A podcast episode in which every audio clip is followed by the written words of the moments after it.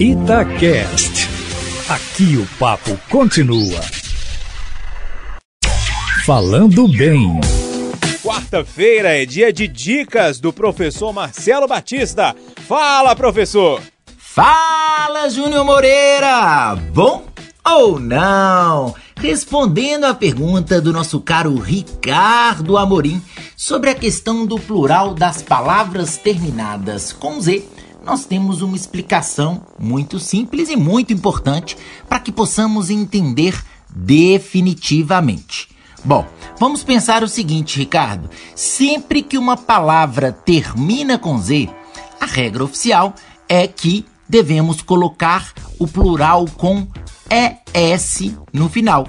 Então você falaria, por exemplo, gravidezes, narizes, matrizes e seria considerado adequado. É muito interessante porque algumas palavras, como gravidezes, por exemplo, são palavras que nós não estamos acostumados a utilizar com muita frequência no nosso cotidiano.